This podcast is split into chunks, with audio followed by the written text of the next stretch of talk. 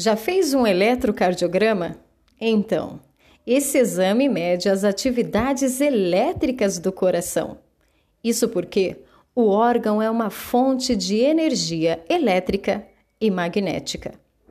Cada célula do coração é única e produz um sinal eletromagnético que se radia para além da célula. O coração é o centro físico de um sistema circulatório com 75 trilhões de células. É também o centro eletromagnético do corpo, emanando 5 mil vezes mais eletromagnetismo que o cérebro e seis vezes mais eletricidade. Cerca de 60 a 65% de suas células são neurais, exatamente como os neurônios cerebrais. A firma americana Cindy Dale autora do livro The Subtle Body, O Corpo Sutil, ainda sem versão em português.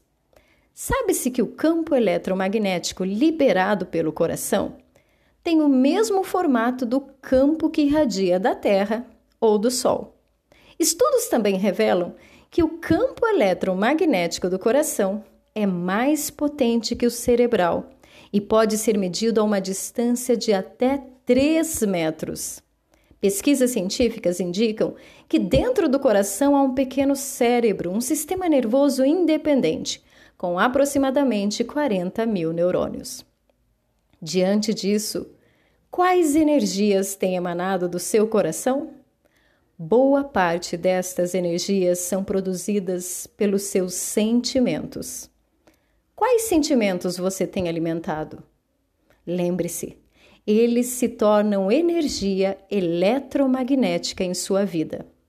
Emoções positivas produzem energias positivas. Emoções negativas, energias negativas. Emane amor.